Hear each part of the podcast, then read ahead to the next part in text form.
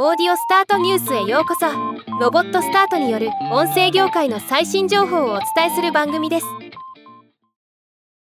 アマゾン傘下のオーディブルが従業員の約5%を解雇するとのこと。今日はこのニュースを紹介します。今回の人員削減は今週初めに行われたアマゾンのツイッチプライムビデオ MGM スタジオズ部門での数100人のレイオフに続くものとなっています。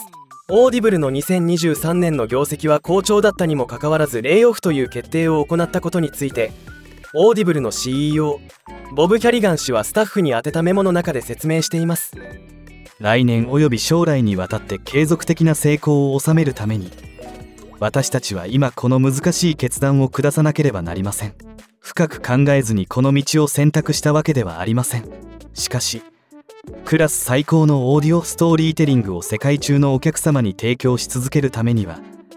よりスリムで効率的になることが現在。そして近い将来においても必要となります。ではまた。